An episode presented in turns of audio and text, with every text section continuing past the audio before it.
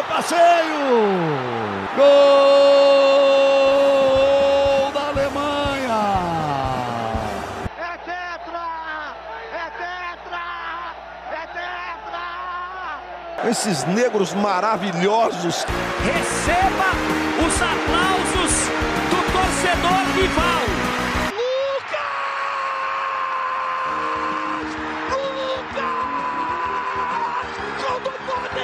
É no coração! Ele não responde ao cérebro!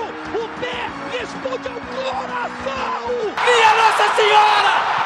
O impossível aconteceu, meu Deus do céu! Tafarel! Sai! Sai! Sai! Sai que é sua! Brasil! Toque de bola, posição legal. Mineiro bateu, bateu, bateu. Gol!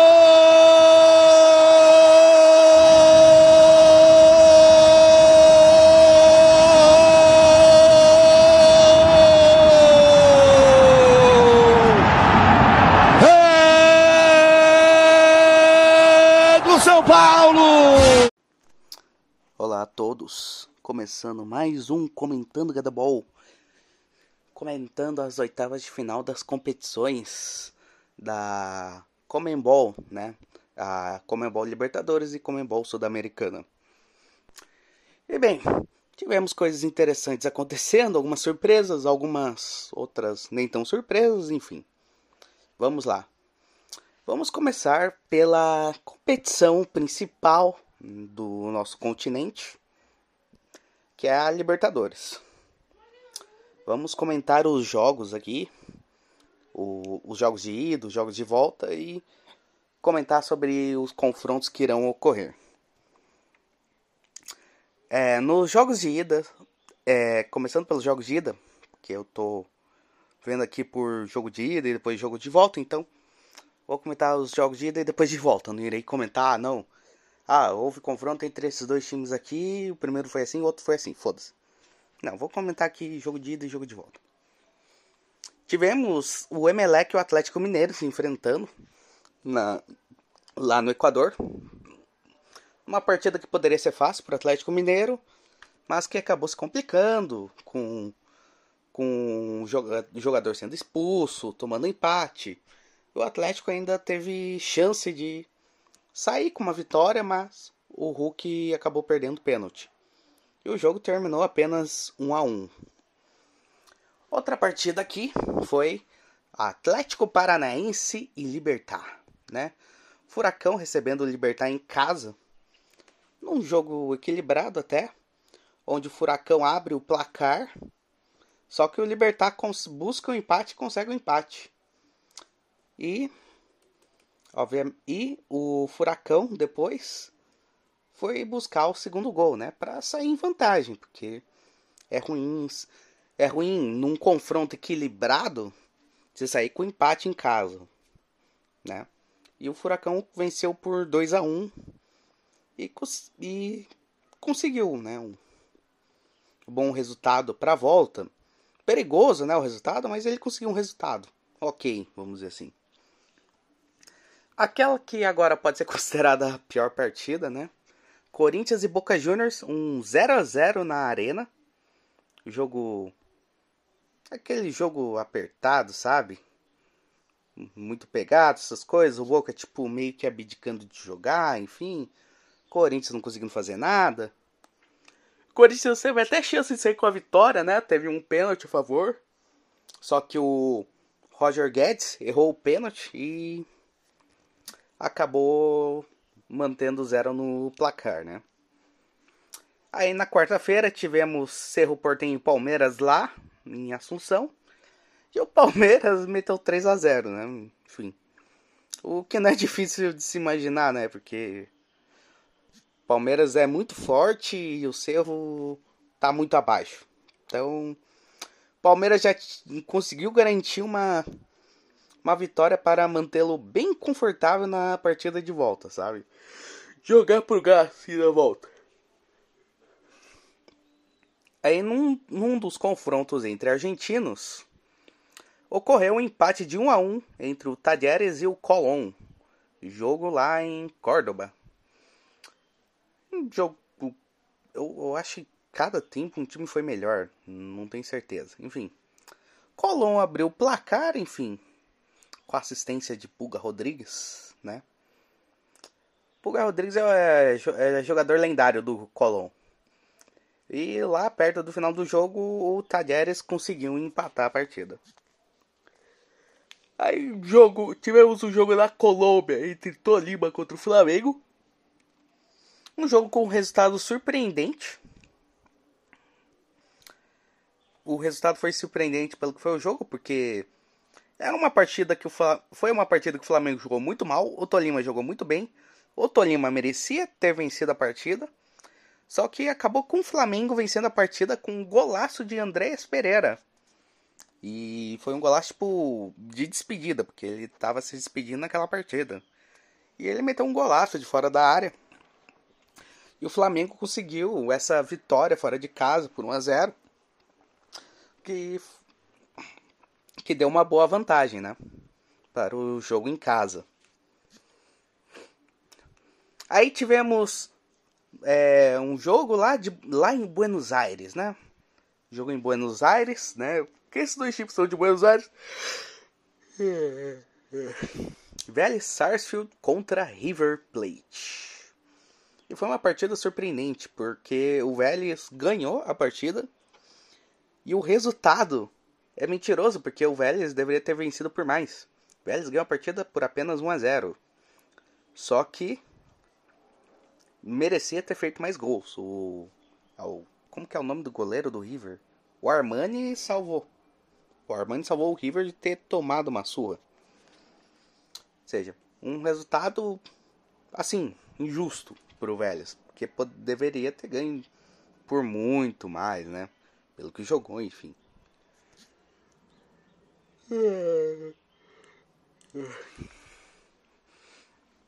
E na quinta-feira tivemos o confronto entre o Fortaleza e o Estudiantes, né? Onde é, acabou ocorrendo um empate de 1 a 1. Fortaleza abriu o placar, mas o Estudiantes conseguiu buscar um empate. O resultado que foi ruim para o Fortaleza, né? Porque não conseguiu fazer um resultado bom no jogo de ida e, e na volta, né? Teria que jogar lá no na casa do Estudiantes, lá em La Plata. Aí nos jogos da volta, o Galo, não fazendo uma partida tão boa, mas sendo superior ao seu adversário, venceu o Emelec por 1 a 0. Venceu por 1 a 0 o Emelec com um gol de Hulk de pênalti aos 79. Ou seja, o Hulk conseguindo tirar um pouco aquela o peso, vamos dizer assim, porque Perdeu o pênalti no jogo contra o Palmeiras. Perdeu o pênalti no, na primeira partida contra o Emelec. E fazendo esse gol de pênalti ele consegue tirar um peso, né? Se a coisa, ó, oh, não, ele perde o pênalti, ele perde o pênalti, ó. Ele conseguiu um, conseguiu tirar um pouco esse peso e classificar o Galo para as quartas de final. O jogo aqui que foi ruim, mas que teve emoção nas penalidades e que teve como grande nome um jogador muito conhecido, muito amado pela torcida do Corinthians. Sim, estou falando dele, Benedetto. Vocês acham que o Cássio foi o nome do jogo? Não foi não, foi o Benedetto o nome do jogo. Benedetto que foi o nome, cara. Benedetto foi o melhor jogador da partida para o Corinthians. Sim, porque Bene, o Benedetto poderia ter classificado o Boca duas vezes. Teve duas chances de classificar o Boca. Primeiramente num pênalti que teve na partida, durante o jogo, que ele mandou na trave. E nas penalidades. Porque era a quinta cobrança do Boca. Se o Boca. Ele, ele foi bater a quinta cobrança. Se ele tivesse acertado, teria sido. O Boca teria se classificado. Só que ele errou. Chutou um pênalti pior ainda. Enquanto que o primeiro pênalti ele mandou na trave, o segundo mandou na puta que pariu. E o, e o pior é que o pênalti dele foi tão merda, mas tão merda, que eu acho que ele erraria até se fosse futebol americano. Ele iria errar o field goal. E aí a estrela do Cássio cresceu, defendeu alguns pênaltis e classificou o Corinthians às quartas de final. Né? O jogo em si, obviamente, que não foi grandes coisas, né? Mais um 0 a 0 prevalecendo, Boca não fazendo muita coisa, né? O time não é muito bom. O Corinthians também não tá tão bem extremamente desfalcado. É, o que aumenta o vexame do Boca, né? Foi eliminado em casa na Bomboneira por um Corinthians desfalcado. Tipo, bem desfalcado o Corinthians. Né? Não, tá, não era que tipo o Corinthians estava pouco desfalcado. Ah, um, dois falcos. Não. Eu acho que eram uns nove desfalcos, alguma coisa assim. E tivemos o jogo no Paraguai, em Assunción. O Libertar contra o Atlético Paranaense. Numa partida que, obviamente, o Libertar tinha que ir mais para cima, porque tinha um resultado desfavorável. Porém, no final do primeiro tempo, bem nos acréscimos, o jovem garoto Rock Santa Cruz Jovem garoto Rock Santa Cruz, cara. Puta que pariu. Cara, deixa eu ver quantos anos tem esse Rock Santa Cruz. Que esse cara. Não, esse cara é velho pra caralho. Pô, o cara tem 40 anos. 40 fucking anos esse Rock Santa Cruz. De... Não, de... o cara. Pô, o cara jogou. O cara deve ter jogado. O cara jogou Copa de 2006 pelo Paraguai. Não sei se o Paraguai jogou a Copa de 2006, mas de 2000, jogou a Copa de 2010, tipo, pelo Paraguai. E eu não sei se o Paraguai foi para a Copa de 2002. Mas se o Paraguai foi na Copa, jogou Copa de 2002, ele tava presente provavelmente. Cara que, pô, Olha quanto tempo esse cara jogou, tipo. Esse cara tá há muito tempo jogando.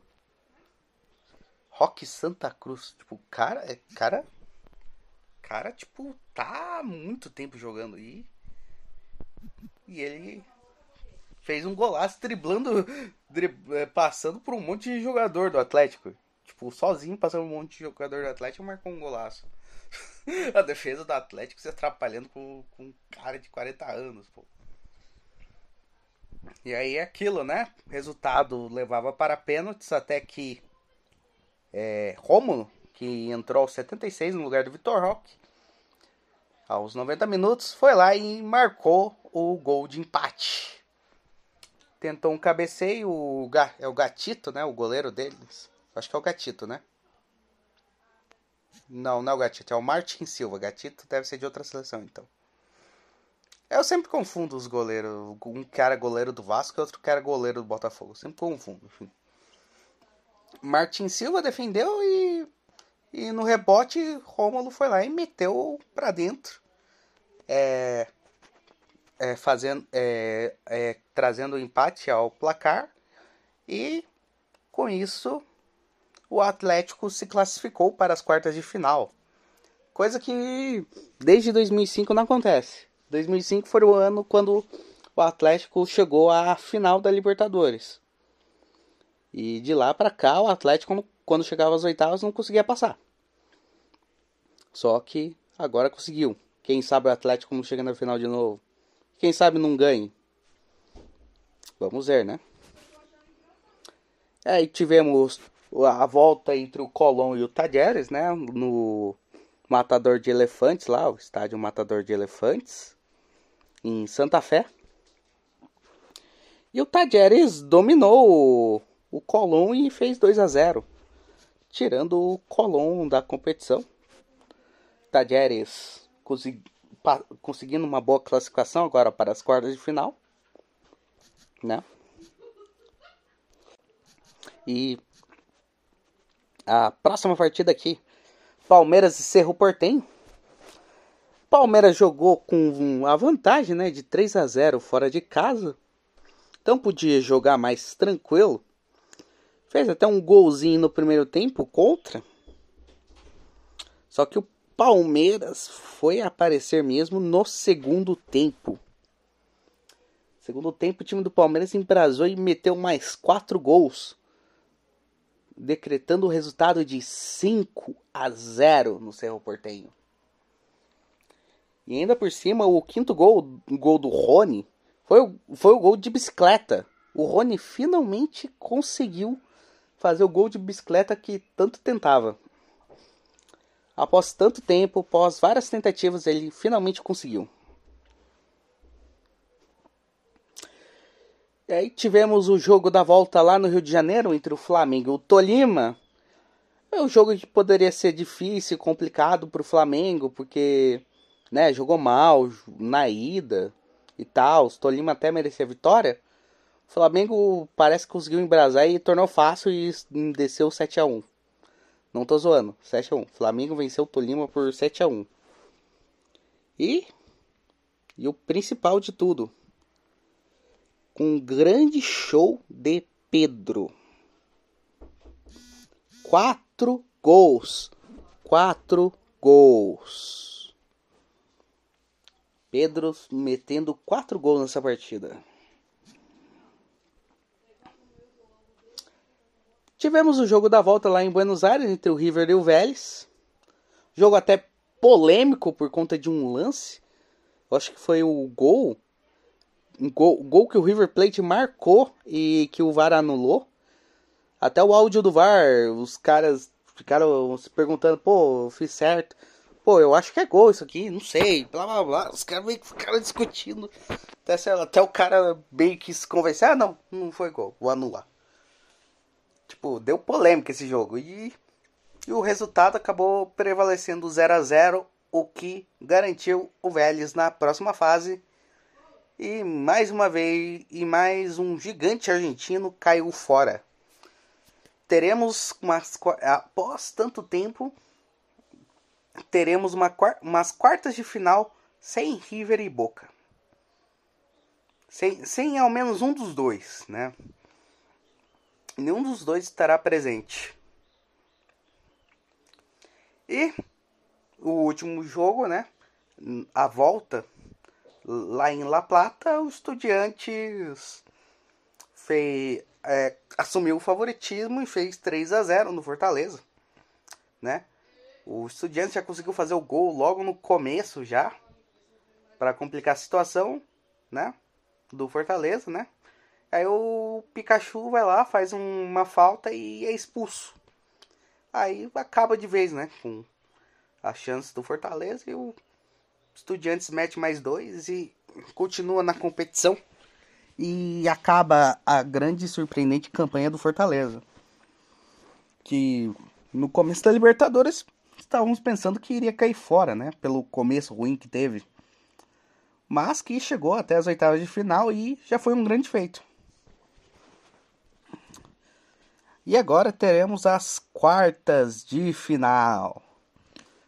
E nessas quartas de final já temos garantidos dois brasileiros na semifinal e um argentino na semifinal. Poderemos ter mais um terceiro brasileiro garantido na semifinal para garantir um brasileiro na final. Só que o Fortaleza não se classificou, então um dos confrontos das quartas é, em, é entre Brasil e Argentina. Outro feito doido também, porque é, pelo menos sempre tinha pelo menos algum time de algum outro país nessas nas oitavas. Só que agora é só Brasil e Argentina.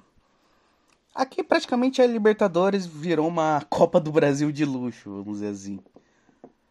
É, é, é o que eu já gravei vídeo aqui comentando minha ideia para um novo formato, né, de Libertadores. Você diminuir vagas, porque é, vamos, vou entrar um pouco nessa discussão aqui um pouco. Eu sei que é chato, mas foda-se, vou entrar. Assim, a graça da Libertadores, uma das graças é você comparar forças entre os países. É você botar os melhores times de cada país para se enfrentar e verem qual que é o melhor, qual que é o mais forte. Só que perde a graça quando você manda tem nove brasileiros na competição e, e tipo, mais da metade. Eu acho. São o quê? São. É, mais da metade, né? Mais da metade dos times nas quartas de final são brasileiros. Com você garantindo dois brasileiros na semifinal, né? Porque você vai ter dois confrontos brasileiros na competição. Enfim. E você ainda pode garantir uma semifinal brasileira. Se o Atlético passar, né? Ele vai fazer uma semifinal brasileira. Veja só o negócio, cara. É, perde a graça da competição, sabe? A graça é justamente a disputa entre os países. Só que você dá esse número gigantesco de vagas para o Brasil. Eu sei que o Brasil é o futebol mais forte. Todos nós sabemos. Mas, pô, perde a graça a Libertadores, assim, completamente dominado por brasileiros. Ela perde, perde a graça, cara. Pô, será que vai ser mais um ano de final brasileira? Não, tem graça, entende? Perde a graça a competição. Mas, né? Aconteceu, vamos ver, vamos esperar para ver o que, vai acontecer. Enfim, teremos o confronto brasileiro né, entre Corinthians e Flamengo. É um clássico, né? Que o pessoal fala, clássico das multidões. As duas torcidas de maior torcida no país, né? Enfim, é, é, o, é o clássico. É o clássico do crime organizado, PCC contra o Comando Vermelho. É, é, quando ocorre jogo entre esses dois times, é o momento que você consegue andar tranquilo na rua. Porque a bandida araiada toda vai estar ocupada vendo o jogo. Enfim. É um jogo que eu, eu sinto favoritismo pro Flamengo, né? O Flamengo é mais time que o Corinthians, é óbvio. Mas o Corinthians pode passar também. Não é aquela coisa de Flamengo muito mais favorito que o Corinthians. Não é que nem era Cerro e Palmeiras. Não é isso. Ah, eu diria que um 60 para 40 assim pro Flamengo. Falar, vou, vou começar a utilizar isso, 60 para 40. Aí, outro confronto brasileiro que irá ocorrer: Atlético Mineiro e Palmeiras. Confronto de semifinal do ano passado. Será que o Galo dessa vez vai jogar vai jogar de uma forma insana para conseguir derrotar o Palmeiras? O Galo não está tão bem, não está jogando seu melhor futebol, mas a eliminação para o Palmeiras doeu. Então, eu acho que o Galo é capaz de querer ir para cima e com tudo para conseguir essa classificação. Ganhar do Palmeiras, chegar à semifinal, se pá chegar na final e ser campeão, né? Eu acho que o Galo vai com tudo. E o Palmeiras, obviamente, vai em busca do quarto título do tricampeonato, né? Tricampeonato seguido, né? Enfim, é um jogo interessante para se ver. Aqui no caso, eu acredito que por tudo que com o confronto, eu colocaria 55 a 45 para o Palmeiras. É o confronto argentino, Vélez Sarsfield contra o Tajeres. Cara, esse confronto eu definitivamente não faço ideia de quem pode se dar melhor. Deixa eu só fazer uma pesquisa aqui do campeonato argentino. Campeonato argentino. Pô, essa merda não serve, né? Pra pesquisa. Preciso campeonato argentino. Essa bosta não mostra o campeonato argentino. Só quero ver a tabela do Liga Profissional Argentina. Deve ser esse aqui. Bom, é que tem uns times de nome aqui. Ó, vamos comparar o Tajeres e. Cara, o Tajeres e o Vélez estão, tipo, lá entre. Estão entre os cinco últimos da competição aqui. Então. Na tabela. Então, sei lá, cara. Só que o Vélez tem um jogo a menos. Estão com a mesma pontuação, estão com 5 pontos, só que o Vélez tem um jogo a menos. Então pode ser que o Vélez consiga pontuar mais. Só que sei lá, cara. Ah, eu, eu, eu, Cara, nesse caso eu vou ser aquele cara bem pragmático, né? Confronto entre dois times argentinos, né? É assim, o Tajeres não é um time de nome, né? Mas é um time que faz bons trabalhos. Teve atuações tipo tirar o São Paulo na pré-Libertadores, por exemplo. É um time de bons trabalhos, né?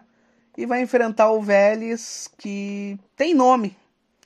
Assim, o Vélez não é um dos cinco grandes da Argentina, não é um gigante da Argentina, mas é um time de nome, é um time que já campeão de Libertadores, campeão mundial. Então, talvez o favoritismo esteja um pouco com o Vélez por conta do nome, né? Porque o Vélez é um time é um time grande, vamos falar assim. Não é um gigante da Argentina, mas é um time grande. É um time campeão de Libertadores, campeão mundial.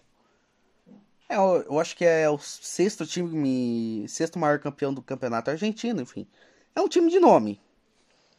E, então, cara, assim, o Vélez é favorito, mas sendo pragmático, eu meto um 50-50 aqui.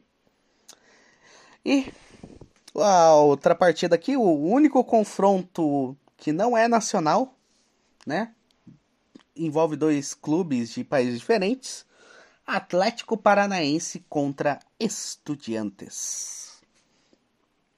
Cara, sobre esse confronto é interessante porque são times que vai ser, assim como o confronto do Vélez e do Tajeres, esse será um confronto que será legal ver esses dois times, algum desses dois times na semifinal.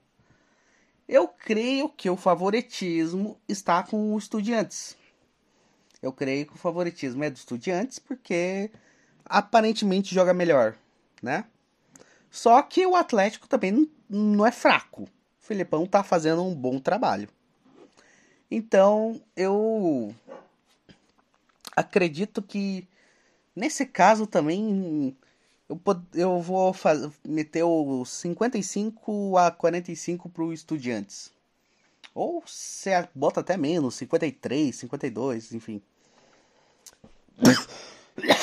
Porque também é um confronto bastante equilibrado.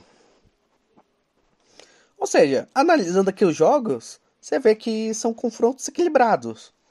Talvez do Corinthians e Flamengo seja um pouco mais equilibrado, mas é equilibrado.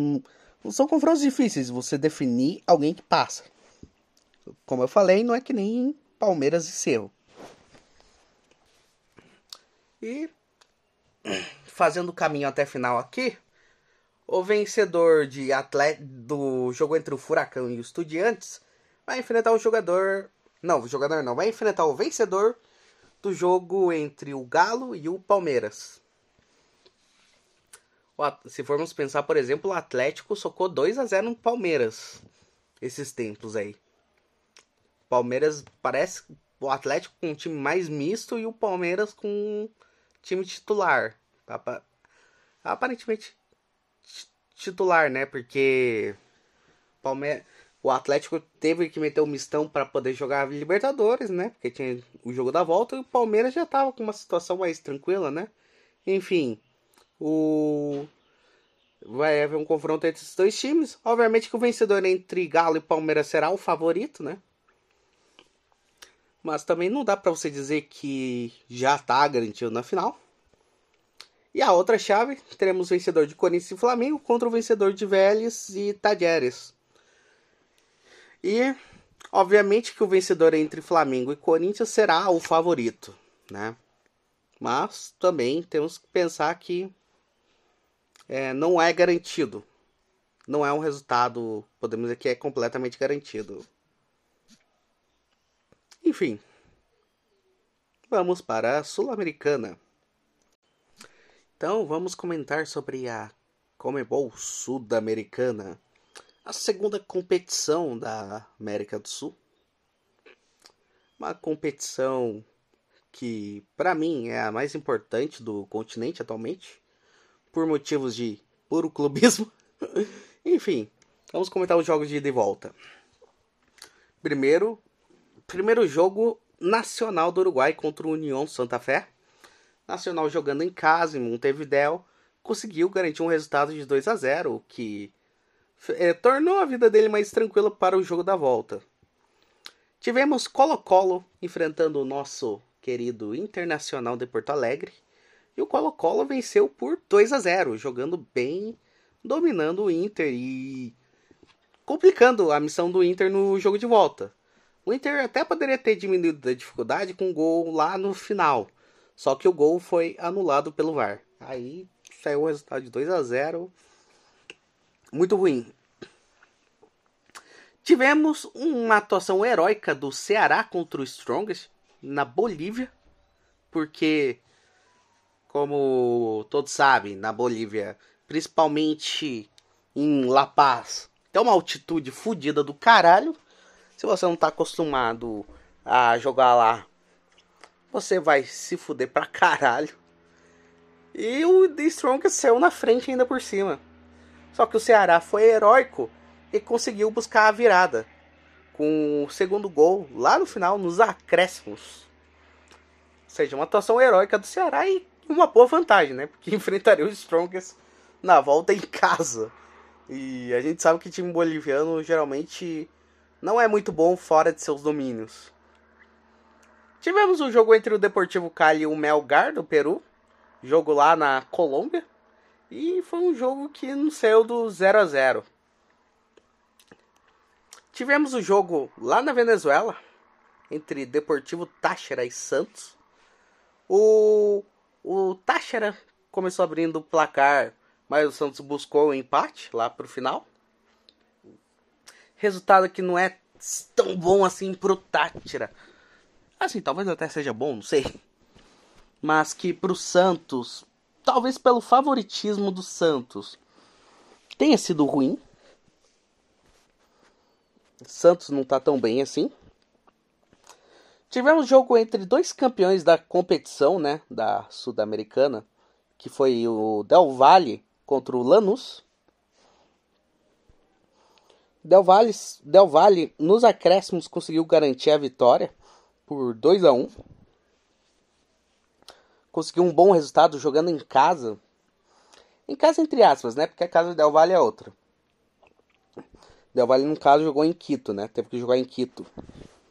No, no lixo olímpico Atahualpa, estádio de lixo lá. Enfim. Mas conseguiu um bom resultado. Tivemos o jogo entre o Olímpia contra o Atlético Goianiense, onde o Olímpia se impondo, mostrando, é, usando, utilizando sua tradição, principalmente, venceu o Atlético Goianiense por 2 a 0, dificultando em muito a vida do Atlético Goianiense na volta. E agora o jogo que eu acompanhei, enfim, que eu vi com detalhes, né? Universidade Católica em São Paulo, lá no Chile. Então, foi um jogo que, se tivesse ocorrido de forma completamente normal, se o segundo tempo não tivesse sido a zona que foi, São Paulo poderia ter metido um massacre histórico. Poderia ter, tipo, sido o 7x1 do Flamengo, por exemplo, em cima do Tolima. Até poderia ter sido um massacre histórico, porque o São Paulo, mesmo jogando fora de casa e num gramado terrível, porque, nossa, cara, o gramado daquela partida tava horrível. Os jogadores de São Paulo o tempo todo escorregando, porra, o gramado merda. Mesmo assim, São Paulo saiu do primeiro tempo com a vantagem de 3 a 0 no placar. 3 a 0. Mas, como dizem, são torcedor do São Paulo, né? O São Paulino não tem, não tem um minuto de paz nem mesmo quando tem vantagem por 3 a 0. Que começou o segundo tempo e então, né? Começou o segundo tempo e em pouco tempo gol do da Universidade, ou da Católica. É aquela coisa, né? São Paulo faz o primeiro tempo da vida e o segundo tempo parece que os jogadores não voltam em campo. Ou seja, já, já começou tomando um golzinho, enfim, né? Tem vantagem de 3 a 0 ok tem que se cuidar para não tomar mais gols. E aí logo em seguida ocorre a falta lá. Nestor, não, não foi o Nestor. Quem que fez a Quem que fez a primeira falta? Ah, Igor Vinícius. Igor Vinícius faz, faz uma falta lá, ganha o segundo amarelo e é expulso. Aí o São Paulo fica com um a menos na partida. Mas não tem nada, não existe nada que não possa piorar, mas antes disso, tivemos um puta golaço do Caleri. Uma jogada assim, numa bola parecia perdida. O Patrick conseguiu recuperar a bola, fazer um passe pro Igor Gomes, que tocou de letra pro Caleri de fora da área chutar de primeira pro fundo das redes. Um golaço. São Paulo começou a vencer por 4 a 1 a partida. Mas como falei, hum, sempre tem alguma forma de piorar e bem, aos 72, Rodrigo Nestor dá um pisão no jogador adversário e toma um vermelho direto, né? Depois, claro, isso aconteceu depois que o juiz foi chamado pro VAR, né? Em jogo ele não deu o vermelho pro Nestor. Porém, quando Porém, ele foi chamado ao VAR e depois o VAR se convenceu e deu o vermelho. E aí ocorreu do São Paulo ficar com dois a menos. Dois a menos. Olha só que maravilha, cara. Dois a menos. Ter que segurar o resultado agora com dois a menos. Aí, obviamente, que a Católica vai meter pressão, essas coisas, e consegue o segundo gol, né? Aos 85. Consegue um segundo gol e diminui o resultado. Podia agora até brigar para fazer um terceiro gol para poder ficar um resultado próximo e ser mais possível buscar, né, alguma coisa no Morumbi. E para piorar a situação, aos 87, Caleri faz uma falta, toma o segundo amarelo e é expulso. E aí o São Paulo fica com 3 a menos na partida. Feito que só que até aquele momento só tinha ocorrido apenas uma única vez na Sul-Americana feito de você ter três jogadores expulsos do seu time numa mesma partida. Só tinha ocorrido uma vez na Copa Sul-Americana. E adivinha? Foi numa partida do São Paulo, onde São Paulo teve três jogadores expulsos contra, contra o River Plate. Ah, o jogo foi maluco, foi uma confusão essa partida, né? Teve briga, teve, teve até a famosa frase do Luiz Fabiano dizendo que entre brigar e bater o pênalti prefere ajudar na briga, enfim. Foi toda uma confusão. Teve, foi porradaria geral aquela partida, enfim. Ou seja, São, São Paulo é o único time a conseguir o feito de ter três expulsos numa mesma partida e ainda por cima conseguiu o feito duas vezes na competição da Sul-Americana. Puta que pariu, cara. Que puta feito São Paulo. Aí aquilo, né? 87 minutos aí o resto do tempo são Paulo teve que ficar jogando na defesa, ficar se defendendo com oito jogadores em campo para segurar o placar e conseguiu e o jogo terminou 4 a 2. Ou seja, um jogo que parecia tranquilo, fácil, acabou se tornando uma, um, jogo, um, um jogo heróico por conta das expulsões que ocorreram. E vamos para o jogo da volta, os jogos da volta.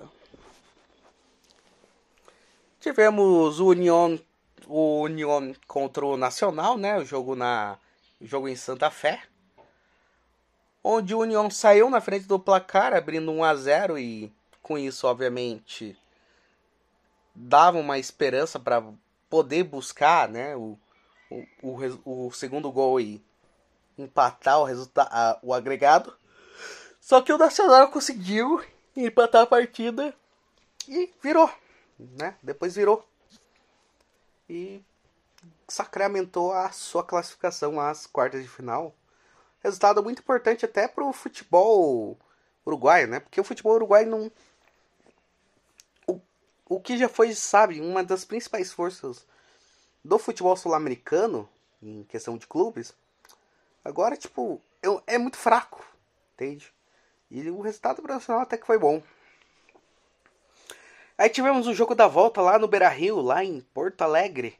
Internacional contra Colo-Colo. O Inter tendo que buscar um 2 a 0 sofrido. E tudo começa ruim, porque aos 15 pênalti para o Colo-Colo. E o Colo-Colo abre 1 a 0 na partida. Ou seja, o Inter que teria que buscar os 2 a 0 agora vai ter que buscar dois gols, agora vai ter que buscar três. E o que acontece? O Inter domina a partida e aos 29 mete um, mete um gol Aos 32, mete o segundo gol. Já mete o que? 2 a 1 Ou seja, já, já em pouco tempo conseguiu fazer. É, conseguiu tirar um pouco essa vantagem grande do Colo-Colo para poder se classificar. Aí bastava apenas mais um gol para levar para pênaltis. E aos 60, gol do Inter de novo. E aí, basicamente, o Inter acaba com a vantagem do Colo-Colo. Só que não satisfeito, o Inter vai lá e aos 74 mete o quarto gol. E com esse quarto gol, esse todo esse domínio, o Inter sacramenta sua classificação. Num jogo onde Mano Menezes botou o time pro ataque, para partir pro ataque. O que é doido, né? Porque geralmente os times do Mano não são assim. Geralmente os times do Mano é aquele 1x0. É 1x0 padrão. Só que nesse caso, o Inter socou 4x1. Eu sei, de forma heróica, contundente, conseguiu a classificação. Aí tivemos a volta lá no em Fortaleza, lá no Castelão, Ceará enfrentando o Strongest. E sem muitas dificuldades, Ceará venceu a partida por 3 a 0, o que já era imaginável. E aí tivemos a partida no Peru, Melgar recebendo o Deportivo Cali em recebendo o Deportivo Cali em casa, né? E o Melgar Melgar abre 2 a 0 contra o Deportivo Cali. E só lá no final dos acréscimos o Cali faz um golzinho que não adianta muito, porque o Melgar já estava com resultado para poder garantir a classificação. E teremos Melgar nas quartas de final. Um time peruano jogando as quartas de final, né? Ah, o que é estranho, porque a gente não espera muito dos times do Peru. A gente só espera desgraça. Mas o Melgar tá fazendo uma boa campanha. E o, o, o Melgar conseguiu desbancar o Racing no grupo, né, dele. E agora tirou o Deportivo Cali, que eu acreditava que poderia ser uma surpresa nessa competição. O Melgar vem de bons trabalhos no Peru, tanto é que ah, eu acho até que foi o vencedor lá do Apertura lá no Peru. E aí tivemos agora um, um jogo que deixa muito muito torcedor idoso triste chorando. Que foi o jogo da volta na Vila. Foi na Vila Belmiro esse jogo? Foi na Vila Belmiro. O jogo que era pra ser no Morumbi. Nossa, cara. A confusão que teve nessa porra. Cara, eu me pergunto o que, que a Comebol fez com a regra lá deles. Porque eles tinham a regra lá, ah, não. Você tem que mandar em jogo, jogo em estádio acima de 30, 40 mil lugares, sei lá. Aí no final parece que só valeu para alguns times, para outros não valeram. Tipo, Santos, Santos acabou mandando o jogo na Vila mesmo. E foi, muito, foi um jogo ruim para o Santos porque começou perdendo, começou tomando 1 a 0. Para piorar a situação, teve jogador expulso.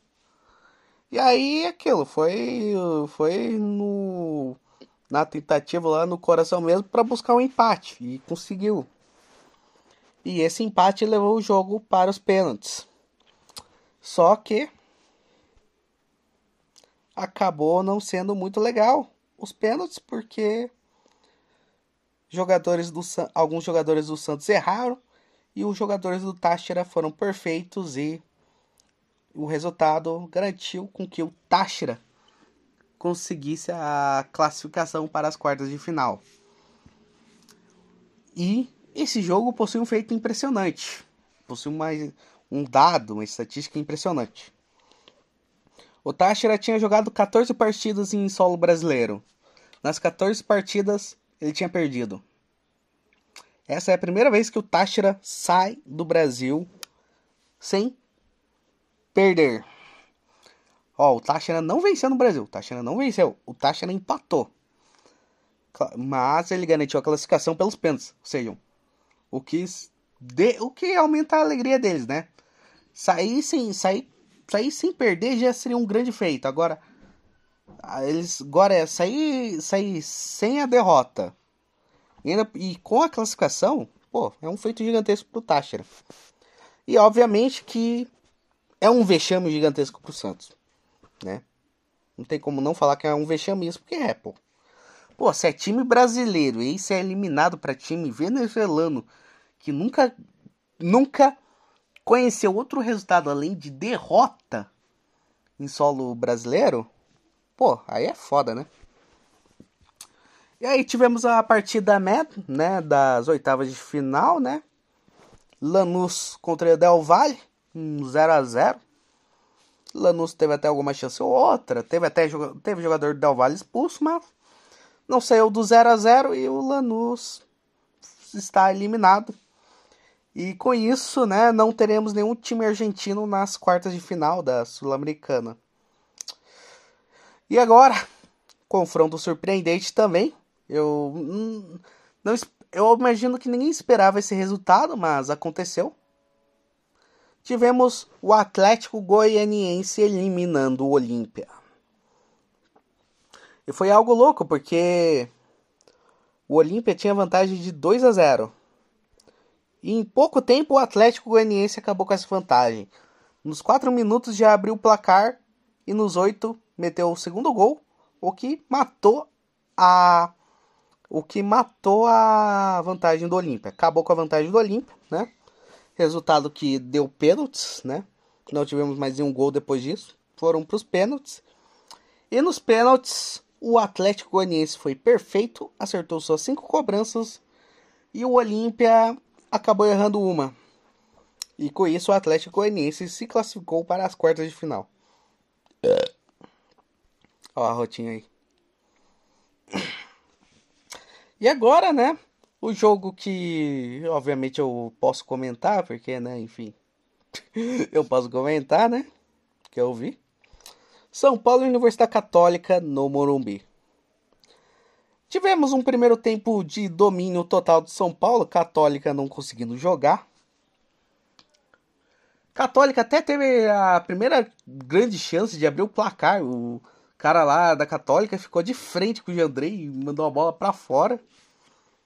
Só que aí, né, o São Paulo abriu o placar num chute de fora da área do do Luciano, São Paulo já abriu o placar, fez 1 a 0 Dominando a partida e tal, fez mais umas chances. Aí no final do primeiro tempo, pênalti para o São Paulo. Éder foi lá, bateu 2 a 0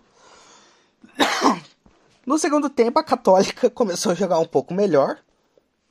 Começou a ter mais chances, ok e tal. Só que mesmo assim não conseguia fazer muita coisa e o São Paulo né? Rogério Ceni decidiu fazer algumas mudanças, alguns experimentos, né?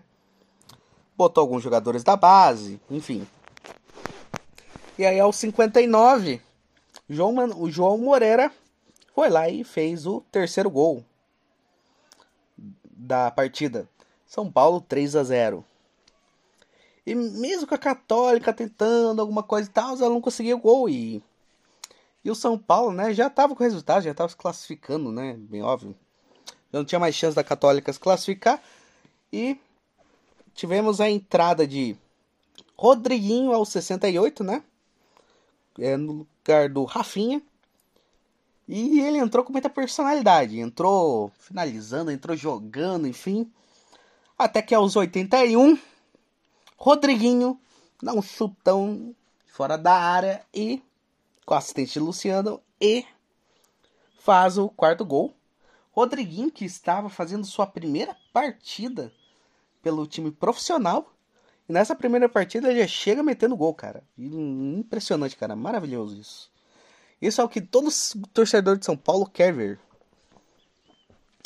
Só que como o time de São Paulo é aquele time que gosta de tomar um golzinho, não pode sair a partida sem, sem tomar um gol. Aos 88, o Fuenzalida vai lá e mete, faz um golzinho. E termina 4 a 1 Enfim, esses foram os resultados da Sul-Americana. Vamos comentar agora o caminho aqui. Que, agora, que está... É... Porra, tô até perdendo as palavras aqui. O caminho, né? Para o título. De um lado de uma chave teremos o Internacional enfrentando o o Melgar, né? Imagino que o favoritismo seja no Internacional, mas talvez não seja bom menosprezar tanto assim, o Melgar, por mais que o Melgar seja time peruano, né? Enfim. E o adversário virado vencedor entre Deportivo Táchira e Independiente Del Valle. O favoritismo, obviamente, é do Del Valle, né? E podemos ter uma semifinal com, com um confronto entre dois campeões da competição, Del Valle contra Inter. Do outro lado da chave, vamos ter o Nacional do Uruguai enfrentando o Atlético Goianiense. Será que o Atlético Goianiense derruba mais um tricampeão da Libertadores? Enfim. E do outro lado, confronto entre as duas melhores campanhas da competição, São Paulo contra Ceará. Muita gente dá o favoritismo ao São Paulo, obviamente, porque tem mais camisas, essas coisas. Só que também não dá para menosprezar o Ceará, né? Nesses confrontos, a Nacional e Atlético Goianiense, você pragmático de meter um 50-50. Deportivo Táchira e Del Valle, eu dou uns 60, 70 pro Del Valle. É, Melgar Internacional é um confronto que eu, eu dou 70 pro Inter. Ah, vai, vamos ser mais justos. 65 pro Inter. 65 a. É, 65 a o quê? 35? É, 35 pro Inter. São Paulo e Ceará é. Ó, sendo pragmático, seria 50-50. Dando um pouco de favoritismo pro São Paulo, 55 a 45 pro São Paulo. Enfim. Então é isso. Esse foi o episódio. Falou, Zé.